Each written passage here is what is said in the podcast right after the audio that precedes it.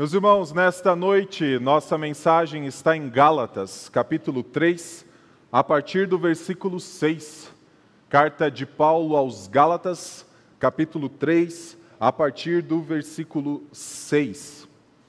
Esta é a quinta mensagem de uma série intitulada O Reino de Deus, onde nós estamos estudando os grandes atos redentores que fundamentam a expansão do reino de Deus e como nós vamos ver em uma outra série, mas para a parte final deste ano, possibilita o triunfo do reino de Deus sobre o reino inimigo. Nós começamos falando a respeito da história de Adão e Eva e de como o Senhor, ao expulsá-lo de dentro do jardim, os colocou em um contexto em que eles precisariam lidar com as consequências do seu pecado, ao mesmo tempo em que reagiriam a isso com a esperança de que um dia nasceria o descendente que esmagaria a cabeça do seu inimigo. Avançamos deste casal e enxergamos então uma família em que nós focamos especificamente em Jacó, um dos patriarcas que no texto que nós estudamos de Gênesis capítulo 32, nós vimos que nós não temos as condições necessárias para alcançar o reino de Deus, mas é o reino de Deus que precisa vir até nós. E ali Jacó compreendeu que o Senhor estaria para sempre com ele. Depois consideramos da família, avançamos para um povo, e o reino de Deus vai se expandindo, e o reino de Deus vai avançando. E este povo, então, em um determinado momento, estava parado nas planícies de Moabe, o povo de Israel, sabe, sem saber que ao seu redor dois inimigos atentavam contra a sua integridade, querendo amaldiçoar. Famosa história de Balaque e Balaão. E mesmo sem Israel saber desta ameaça, o Senhor ainda os susteve, o Senhor ainda os protegeu. Afinal, eles eram o povo bendito do Senhor. Mas nós conhecemos a história de Israel, de que este povo não permaneceu fiel ao Senhor, esse povo não rendeu graças ao Senhor por causa de suas grandiosas obras. E então esse povo se afastou, buscou outros deuses. E ao estudarmos o texto de Miqueias, capítulo 7, nós nos deparamos com a verdade de que o Senhor mantém o seu povo, mantém uma descendência santa, mesmo que aqueles que são beneficiados pela sua graça muitas vezes se afastam. E naquele texto de Miqueias 7, nós terminamos a, lendo que o Senhor pega os nossos pecados e os joga no fundo do mar. Pois bem, hoje nós vamos ler o texto de Gálatas 3 e o texto de Gálatas 3 pega esta linguagem poética do Senhor lançando nossos pecados nas profundezas do mar e torna a linguagem mais concreta, usando uma linguagem judicial para falar que o Senhor nos justifica pela fé. O Senhor nos perdoa de nossos pecados, o Senhor nos absolve perante Ele, e tudo isso por meio da fé em Cristo Jesus. Por isso eu convido você a acompanhar a leitura de Gálatas, capítulo 3, a partir do versículo 6. É o caso de Abraão, que creu em Deus e isso lhe foi atribuído para a justiça. Saibam, portanto, que os que têm fé é que são filhos de Abraão. Ora, tendo a Escritura previsto que Deus justificaria os gentios pela fé, pré-anunciou o Evangelho a Abraão, dizendo: Em você serão abençoados todos os povos de modo que os que têm fé são abençoados com o crente Abraão. Pois todos os que são das obras da lei estão debaixo de maldição, porque está escrito: Maldito todo aquele que não permanece em todas as coisas escritas no livro da lei, para praticá-las. E é evidente que, pela lei, ninguém é justificado diante de Deus, porque o justo viverá pela fé. Ora, a lei não procede de fé, mas aquele que observar os seus preceitos, por eles viverá. Cristo nos resgatou da maldição da lei, fazendo-se Ele próprio maldição em nosso lugar, porque está escrito: Maldito todo aquele que for pendurado em madeiro. Para que a bênção de Abraão chegasse aos gentios, em Cristo Jesus, a fim de que recebêssemos, pela fé, o Espírito prometido. Vamos orar? Santo Deus, nós, mais uma vez, pela Sua graça, nos aproximamos da tua palavra, para que o Senhor nos alimente por meio dela. Santo Deus, foi mediante a tua palavra que nós fomos confrontados e descobrimos, ó Pai, o maior segredo do nosso coração, o segredo de que somos pecadores e que precisamos de ti. Por isso, mais uma vez, uma vez que o Senhor já mostrou isso a nós e especificamente revelou perfeita justiça em Cristo, pedimos que mais uma vez o Senhor ilumine a tua palavra em nosso coração, para que a nossa vida, habilitada pela tua graça, seja em conformidade e para a tua glória. Essa é a nossa oração, no nome santo de Cristo. Amém. Meus irmãos, nós adoramos uma história de herói, principalmente quando esta história envolve uma superação. Desde pequeno, nós somos atraídos por histórias em que há grande demonstração de poder e, talvez de uma forma mais singular, para histórias de heróis em que o herói começa numa posição de menosprezado ou de alguém atribuído como sendo fraco, e então, por conta dos seus atos poderosos, alcança ao final da história uma posição muito melhor do que a que ele estava no início dela. Quando nós olhamos para as histórias, eu acho que elas têm muito também algo parecido com a história, por exemplo, de Hércules. Nós conhecemos, talvez muitos de nós, o mito de que Hércules, tendo filho de um deus grego com uma mulher humana, sempre teve a sua vida ameaçada pela esposa desse deus chamada Hera, uma outra divindade pagã. Na mitologia grega, Hera sempre ameaçava a vida de Hércules, e em um determinado momento, Hera fez com que ele enlouquecesse e, sem lucidez alguma, matasse sua esposa e seu próprio filho.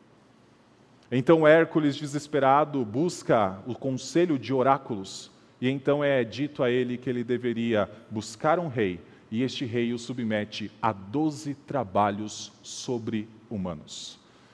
É destes trabalhos que vem a palavra Hercúleo, trabalhos acima de nossas forças.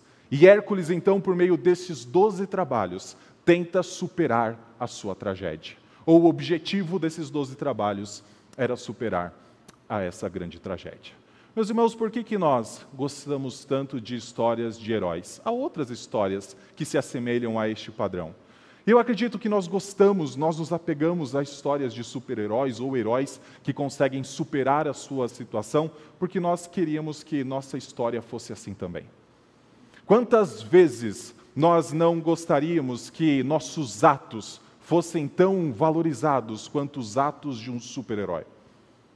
Tão poderosos, tão vistos, tão aclamados pelas pessoas que estão ao nosso redor ou simplesmente que nossa vida fosse de superação, pois muitas vezes nós nos aproximamos de pessoas que amamos, mas acabamos magoando elas. Acabamos ferindo aquelas pessoas que estão próximas, e então nós buscamos como nossas ações podem reparar a culpa que existe dentro deste relacionamento. E nós esperamos que saiamos dessa situação em que nossos relacionamentos estão quebrados, ou então nós estamos numa situação em que acreditamos que as pessoas nos menosprezam para uma posição que seja melhor do que aquela que é inicial. Nós gostamos de histórias de heróis, porque nós queremos que a nossa história se pareça um pouco com a deles. Sim, nós muitas vezes conseguimos praticar ações ou conseguimos reparar os nossos atos e os nossos erros por meio de ações que nos reaproximam de nossas pessoas amadas. Muitas vezes machucamos nosso cônjuge porque ele sente que estamos ausentes, ou os nossos filhos, ou os nossos amigos que não recebem a nossa atenção, e então nós nos dispomos a estar mais presente. Passa-se um tempo e nós conseguimos voltar àquilo que era antes, e então os relacionamentos parecem se restaurar. Mas, meu irmão, como seria isso? Como a Bíblia e um livro como Gálatas nos mostram, se a nossa falha e o nosso erro fosse para com Deus.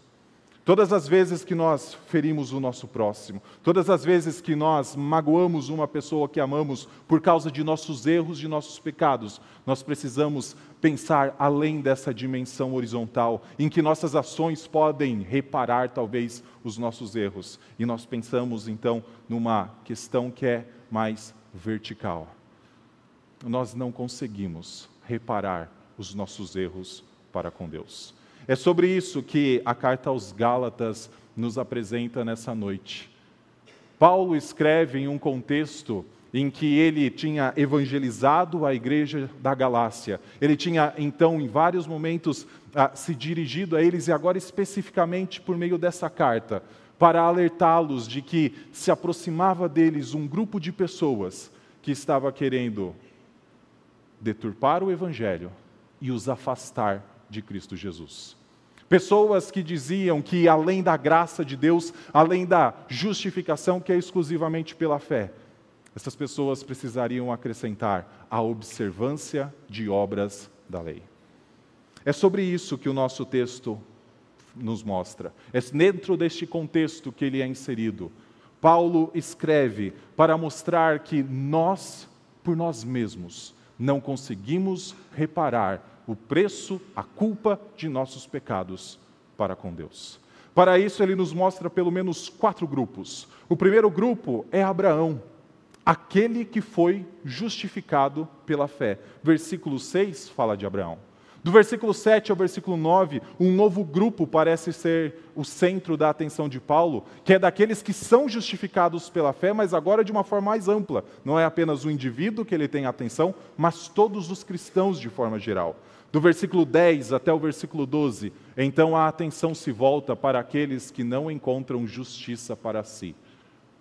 Para que então, do versículo 13 ao versículo 14, ele apresente aquele que é o justo e o justificador do seu povo, Cristo Jesus, nosso Senhor.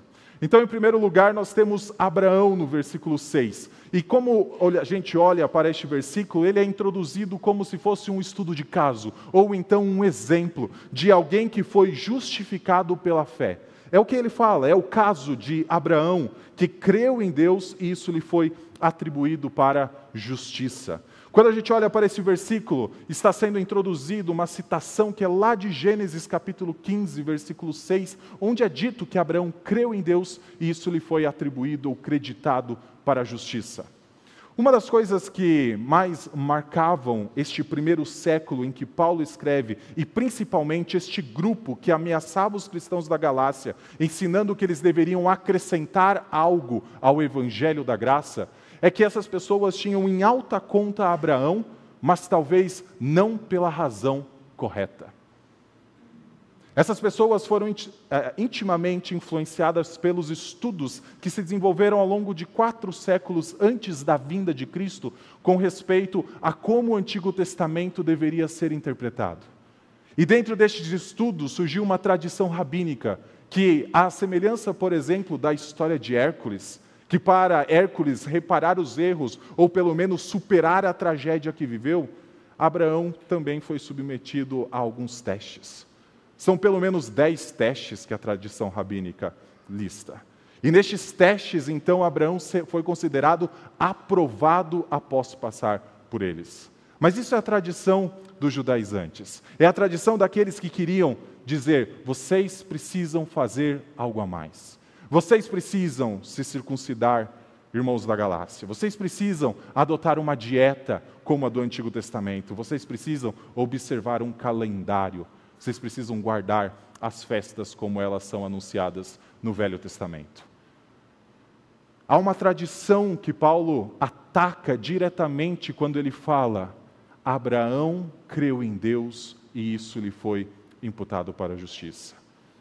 Paulo ataca a proposta de que foram os testes de Abraão que possibilitaram que ele então alcançasse a sua recompensa.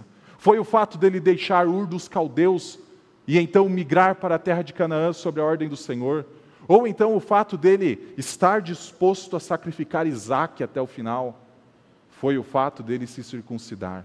Esses judaizantes diziam: foi porque Abraão se dispôs a fazer tudo isso, que ele então um dia voltará e ele terá uma recompensa. As nações olharão para ele e dirão: a recompensa de Abraão tem que ser maior do que a nossa. É este o contexto que o apóstolo Paulo está vivendo, e ele então diz: é o caso de Abraão, que creu em Deus, e isso lhe foi imputado para a justiça. A salvação de Abraão não dependeu do momento em que ele foi disposto até a região de Moriá para sacrificar Isaac. A justificação de Abraão não dependeu do momento em que ele foi circuncidado, colocou em sua pele o sinal da aliança. A salvação de Abraão é pelo menos 30 anos antes de quase todos esses eventos. A salvação de Abraão é no momento em que Deus promete que a sua descendência seria tão numerosa quanto as estrelas do céu, e ele crê em Deus.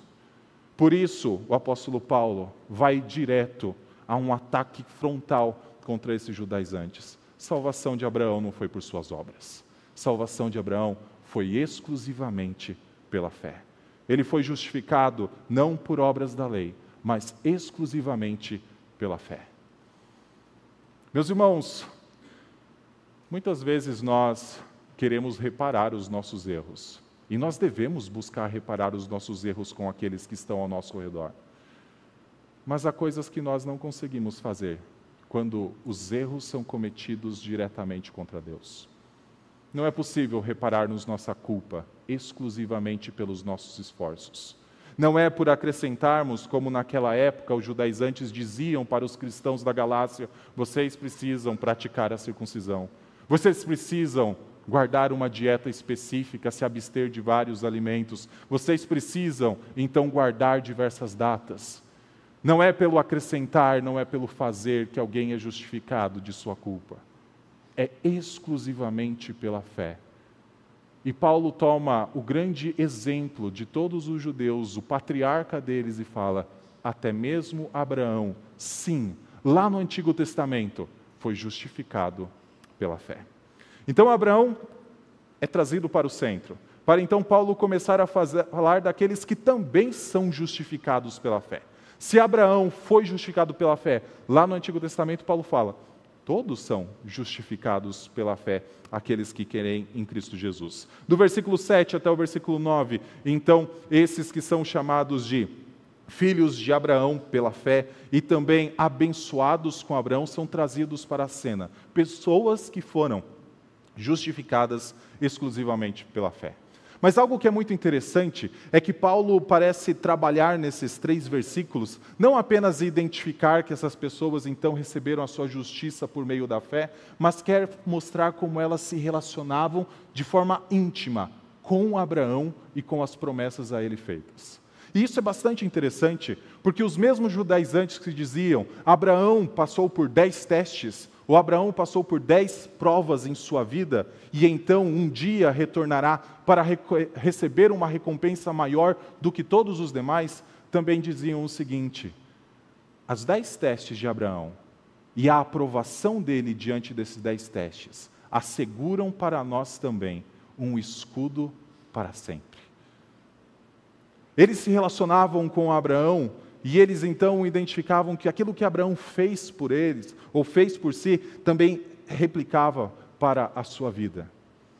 Em vários momentos, possivelmente, esses judaizantes trouxeram para o argumento o seguinte: nós que somos judeus, nós somos filhos de Abraão. São aqueles que carregam em sua carne a circuncisão que são filhos de Abraão. São aqueles que então adotam uma dieta específica segundo o regulamento do Antigo Testamento, ou então aqueles que observam cada calendário de datas que são filhos de Abraão. É necessário então fazer estas coisas para ser considerado filhos de Abraão. E nós, judeus, além disso, somos filhos porque também somos da linhagem sanguínea. Paulo então surpreende nesse versículo 7. Olha o que ele diz: Saibam, portanto, que os que têm fé é que são filhos de Abraão. Os filhos de Abraão não são apenas por uma linhagem sanguínea. Os filhos de Abraão não são aqueles que observam essas três coisas, esse conjunto denominado obras da lei. Os filhos de Abraão são os que têm fé. E ele continua: ora, tendo a Escritura previsto que Deus justificaria os gentios pela fé, pré-anunciou o Evangelho a Abraão, dizendo: Em você serão abençoados todos os povos, de modo que os que têm fé são abençoados com o crente Abraão. Paulo começa a fazer uma identificação. Abraão não é apenas um exemplo. Abraão faz parte de um conjunto de pessoas justificadas pela fé. E se a Abraão foram dadas promessas, como por exemplo, de que sua descendência seria grande, de que ele possuiria uma terra prometida, e de que por meio dele então os povos seriam abençoados, Paulo fala o seguinte: os seus herdeiros, que não são apenas aqueles de sangue, mas todos aqueles que creem em Cristo Jesus, eles também são herdeiros de promessas semelhantes. E para isso não existe a obrigatoriedade de observar as obras da lei. Meus irmãos, não é possível reparar a culpa por meio daquilo que fazemos. A nossa culpa para com Deus, ela é exclusivamente apagada, lançada no fundo do mar pela nossa fé. Não existe absolutamente nada que possamos fazer para que essa culpa seja removida por causa de nossos atos, mas é exclusivamente somos justificados pela fé. Por isso, quando ah, Paulo está falando a respeito dos gentios ali da Galácia que se converteram ao cristianismo e que ele fala, vocês são os filhos da fé de Abraão. Paulo diz no versículo 8, porque Abraão já tinha recebido o anúncio do evangelho lá atrás. A Escritura prevendo que então os gentios seriam justificados pela fé, pré-anunciou isso a Abraão. Não é apenas as promessas reservadas a Abraão, mas a Abraão foi anunciado aquilo que se estenderia para todos os povos. Vem então a plenitude do tempo, e antes que o evangelho era pregado exclusivamente entre os judeus, exclusivamente na Judéia, o evangelho começa a se espalhar. Não existe mais muro que retenha o avanço do evangelho, não existe mais muro que retenha o avanço do reino de Deus. Todas as nações podem contemplar discípulos de Cristo sendo feitos enquanto o povo de Deus avança. O Evangelho foi pré-anunciado lá atrás. A salvação de Abraão foi pela graça, assim como a salvação de cada pessoa que ouve o Evangelho, crê em Cristo Jesus, é exclusivamente pela graça. Então, primeiro, Paulo traz Abraão para o centro, ele é o exemplo aqui utilizado de alguém que foi justificado pela fé, e então Paulo associa um grande grupo de todos os cristãos que creem em Cristo Jesus como sendo herdeiros das mesmas promessas feitas a Abraão. Para então, a partir do versículo 10, Paulo destacar o grupo que não encontra justificação para os seus pecados.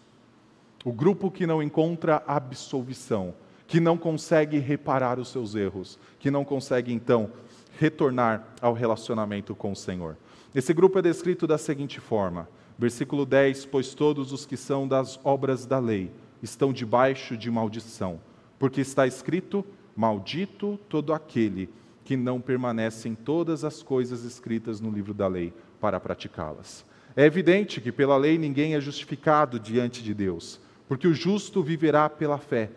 Ora, a lei não procede de fé, mas aquele que observar os seus preceitos, por eles viverá. Depois de falar de Abraão, depois de falar daqueles que são justificados pela fé, Paulo então se volta para um grupo que ele começa declarando como maldito todo aquele que acredita que pode ser justificado pelas obras da lei. Meus irmãos, ao longo desta série, em vários momentos eu toquei nesta relação entre bênção e maldição, entre aqueles que são benditos e aqueles que são malditos. Desde Gênesis capítulo 3, nós ouvimos falar que existe uma serpente que foi declarada maldita por Deus, isto é, Satanás.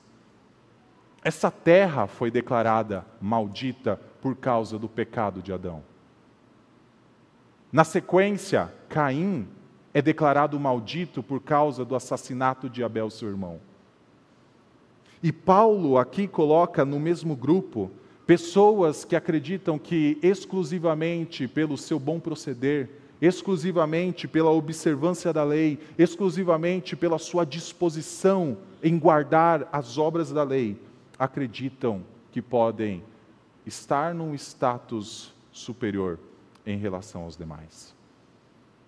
E sabe por que Paulo fala isso? Porque ele diz o seguinte: Maldito todo aquele que não permanece em todas as coisas escritas no livro da lei para praticá-las. Citando um texto de Deuteronômio, capítulo 27, Paulo lembra o seguinte: se alguém não cumprir perfeitamente a lei, já está debaixo da maldição. E a maldição é o salário do pecado, que é morte.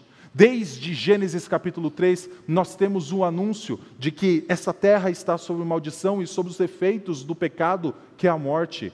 Os homens estão todos a uma só, a princípio, condenados à morte eterna, a não ser que encontrem justificação para os seus pecados, a não ser que encontrem reparação para os seus erros. E Paulo diz o seguinte: aqueles que são das obras da lei estão debaixo da maldição. Não é pelo seu esforço, não é pelo aquilo que praticam, não é por adotarem a circuncisão, não é porque acreditam que a partir de agora as coisas serão melhores, que então os erros do passado são apagados. Mesmo que alguém decidisse a partir de hoje observar cada detalhe da lei, observar cada aspecto da lei, ainda existe um passado. E como Tiago fala, se foi um, pecado cometido, se foi um mandamento quebrado, é como se todos fossem. Paulo não dá uma alternativa. Paulo não deixa a, a, gente com a pretensão de que há algum esforço que possamos fazer para então avançar em direção a uma vida eterna. Paulo nos confronta dizendo que é maldito como Caim, como Canaã, como todo aquele que confia em seu próprio braço, como nós lemos no texto de Jeremias, como a todo aquele que confia na sua própria carne, que é descrito lá em Jeremias como um arbusto seco no deserto. Não há esperança, se a nossa esperança é posta em nossa própria capacidade, em nossos próprios esforços. Por isso ele diz a partir do versículo 11 que é evidente que pela lei ninguém é justificado diante de Deus e porque o justo viverá pela, pela lei. Ora, a lei não procede de fé, mas aquele que observar os seus preceitos, por eles viverá. Paulo não dá uma alternativa. Paulo não fala que há uma possibilidade de que alguém, em algum momento, consiga reparar os seus erros por meio dessas obras da lei. A única alternativa é por meio da fé. A única forma do relacionamento com Deus ser reestruturado, a única forma dos pecados serem lançados nas profundezas do mar, é alguém ser declarado justo por meio da fé. Por isso, Paulo reserva os dois versículos da sequência para nos lembrar que a justificação por meio da fé é por causa da obra de Cristo Jesus. Falou de Abraão, falou de um grupo, um grande grupo, de todos os cristãos que são justificados pela fé, mas falou daqueles que permanece sobre eles a maldição, mesmo que a todo custo tentem reparar os seus erros, para então nos mostrar Cristo. No último momento deste texto, nos últimos dois versículos, e para então nos mostrar que é somente por meio dele que a vida eterna pode ser concedida a todo aquele que nele crê. No sermão que eu preguei em Números capítulo 24, eu quis terminar com a seguinte frase: Bendito seja Deus, pois Cristo, o bendito Filho de Deus, se fez maldito para que fôssemos abençoados. Deixa eu repeti-la. Bendito seja Deus, louvado seja Deus, porque o bendito Filho de Deus se fez maldito para que fôssemos abençoados. Quando eu terminei aquele sermão, eu tinha em mente esses dois versículos de Gálatas, capítulo 3, a partir do versículo 13. Quando nós pensamos em nossos atos, comecei esse sermão dizendo: muitas vezes nós queremos ter uma história de reparação como a história de um herói, uma história de superação como a história de um herói. Muitas vezes nós magoamos pessoas que nós amamos, muitas vezes as ferimos e então nós nos voltamos para elas e então começamos a tentar reparar os nossos erros, a nos fazermos mais presente, a então a buscarmos termos momentos melhores com elas. Então acreditamos e isso muitas vezes é evidenciado: as mágoas passam, os relacionamentos são restaurados. Mas eu comecei dizendo também o seguinte: quando nós pensamos que o nosso relacionamento é com Deus, Os pecados que cometemos com, contra os próximos e o pecado que cometemos contra Deus são sempre contra Deus.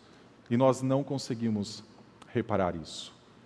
Quando nós pensamos que um ato nosso, um ato de carinho, um ato de amor, um ato então de disposição para com alguém, reestrutura, talvez restabelece, a pessoa até esquece dos nossos erros, isso pode acontecer. Mas os nossos atos, o melhor que nós possamos oferecer a Deus, não é capaz de fazer Ele esquecer. Quando nós pensamos que fomos criados à imagem e semelhança de Deus, sobre nós é colocada a seguinte definição do que é ser um ser humano, do que é ser um homem e uma mulher. Nós fomos criados para adorar a Deus. E o que nos define, o que nos distingue de qualquer outro ser, de qualquer outra parte dessa criação, é que nós somos adoradores.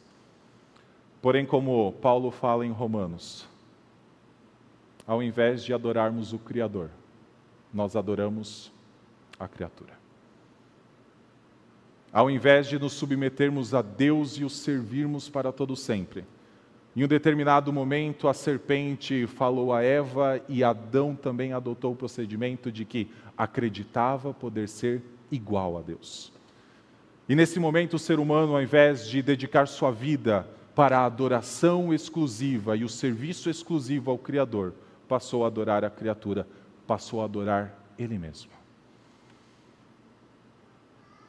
E muitas vezes as pessoas então pensam: puxa, são 20 anos, são 30 anos, passaram-se 50 anos, eu vou retornar e a partir de agora eu vou observar perfeitamente a lei. Vou viver de uma forma boa.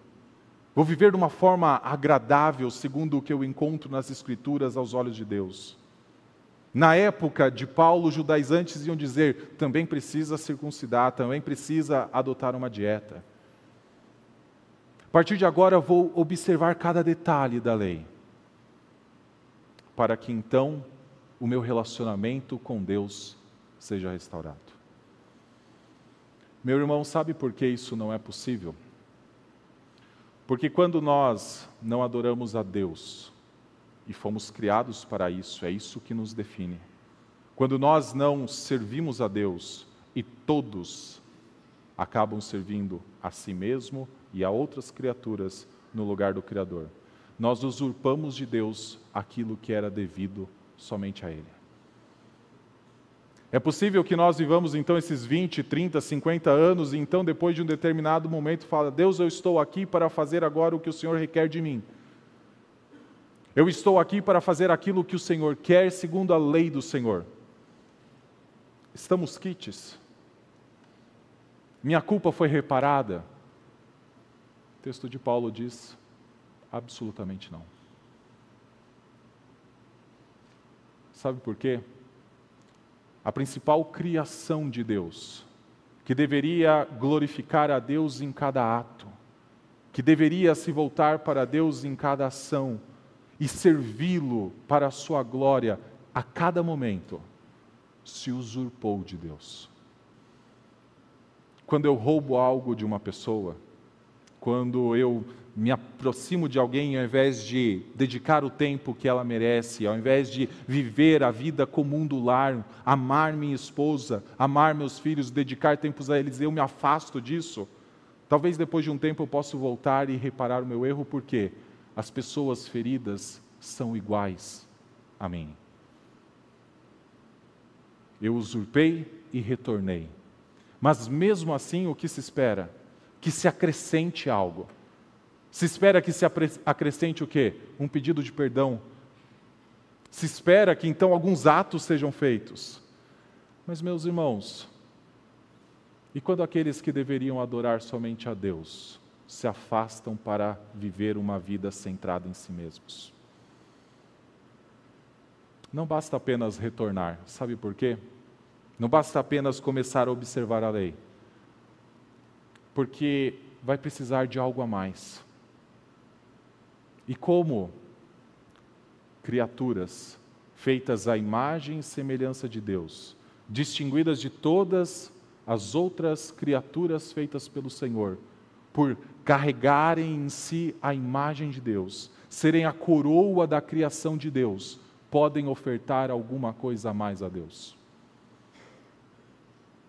Nós não conseguimos fazer isso.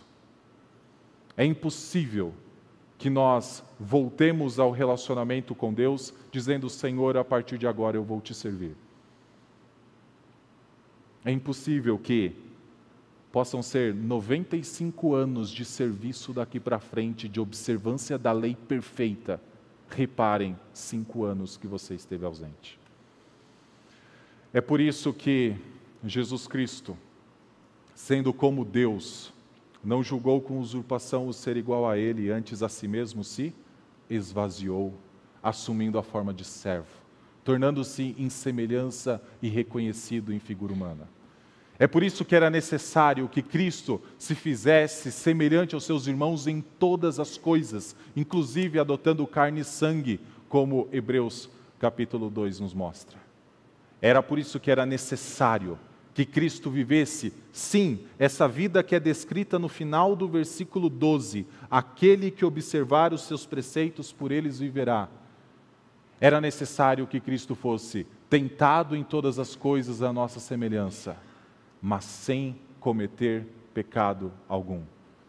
E uma vez que aquele que observar os seus preceitos, por eles viverá, tem direito à vida, era necessário que ele tivesse direito a esta vida, como ele teve.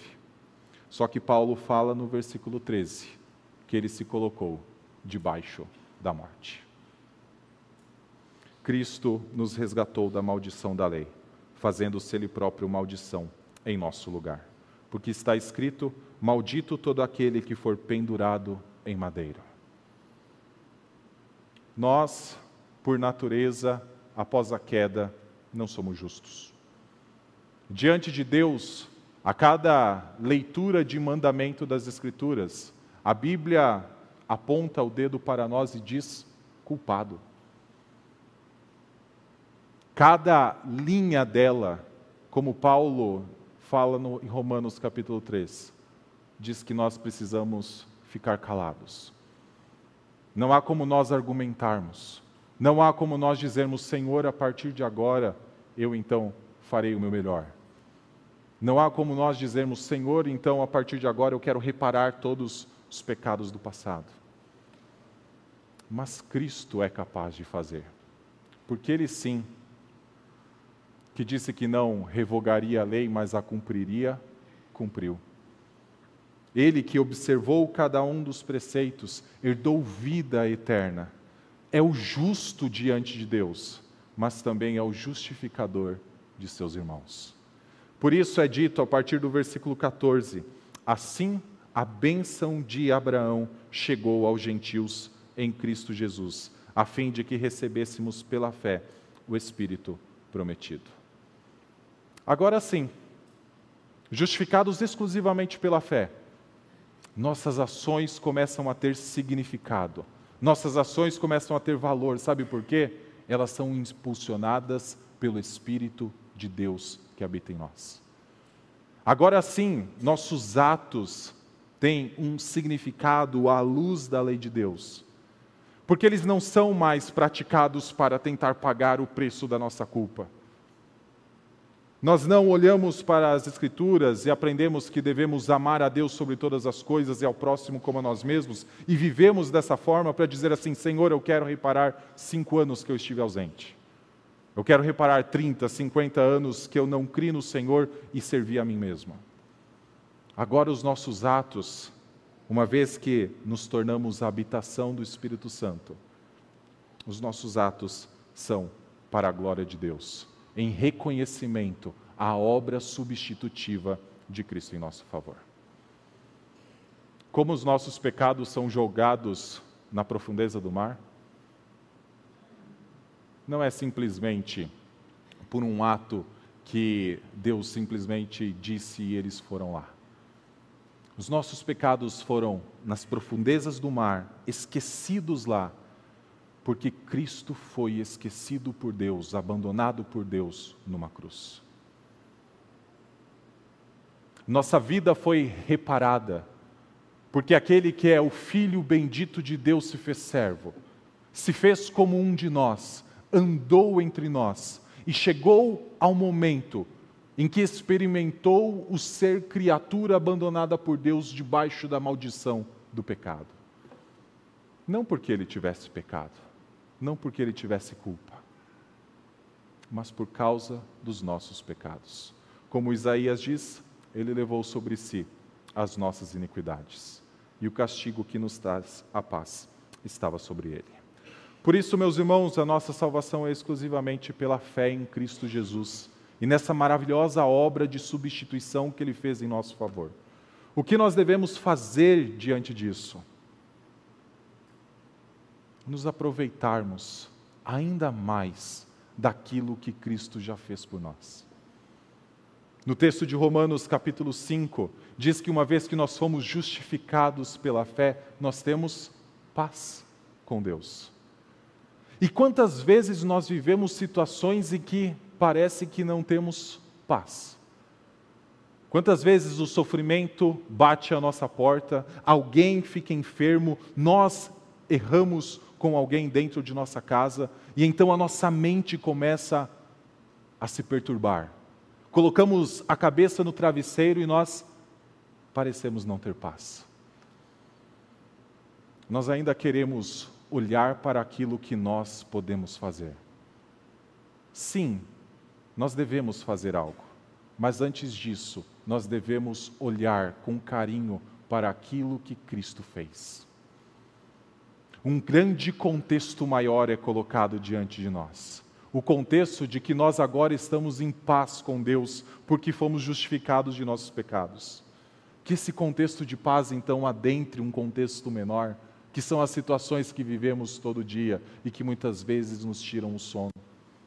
Que nos apropriemos mais da obra de Cristo, para que então, sim, reagindo, tentando identificar onde erramos e então buscando, a partir dali, caminhar de forma diferente os nossos atos tenham significado não para reparar, mas sim para, agradecendo a Deus, também buscar o melhor para os nossos irmãos. Nos apropriemos mais da obra de Cristo e nos apropriemos mais do benefício de que temos o Espírito prometido, como está no final desse texto. Algo que é maravilhoso em Gálatas 3, versículo 6, é que o texto começa dizendo: Abraão foi justificado pela fé e termina dizendo que nós recebemos a bênção que foi prometida a Abraão. E qual é a bênção prometida a Abraão? O Espírito que habita em nós. Uma vez que o Espírito habita em nós, não existe nada maior do que ele no mundo. Não existe tentação alguma que nós não podemos resistir. Não existe nada que Satanás balance como a isca num anzol que nós precisamos agarrar com todos os dentes e com toda a vontade nós podemos diferenciar o bem do mal. Nós podemos orar a Deus e, mesmo quando nós pecamos, este Espírito nos auxilia com gemidos inexprimíveis. Nós podemos ter a certeza de que não apenas somos filhos pela fé de Abraão, mas também filhos de Deus. Tudo isso porque o bendito Filho de Deus se fez maldito para que nós fôssemos abençoados. Vamos orar? Senhor Deus, nós te louvamos, ó Pai, porque o Senhor nos mostra que não é por causa dos nossos méritos, não é pela nossa força, não é pelo nosso braço. Se fosse, ó Pai, se algo dependesse disso, quão infelizes nós seríamos. Seríamos como um arbusto seco no meio do deserto. Mas, ó Pai, uma vez que Cristo morreu em nosso lugar, os nossos pecados, a culpa deles foram pagos. Nós, ó Pai, somos chamados de benditos, não porque mereçamos, mas porque Cristo Jesus comprou este status, comprou este direito, e assim o Senhor nos enxerga hoje. Nós podemos então, ó Pai, uma vez que confiamos em Ti, ser como uma árvore plantada e que dá frutos junto a uma corrente de águas. As nossas obras agora podem ter significado. Nós podemos amar ao Senhor sobre todas as coisas, nós podemos amar ao próximo como a nós mesmos. Que, ó Deus, a obra de Cristo, que comprou o perdão de pecados, esta absolvição maravilhosa em nosso favor, permeie cada detalhe de nossa vida. Essa é a nossa oração, no nome dele. Amém.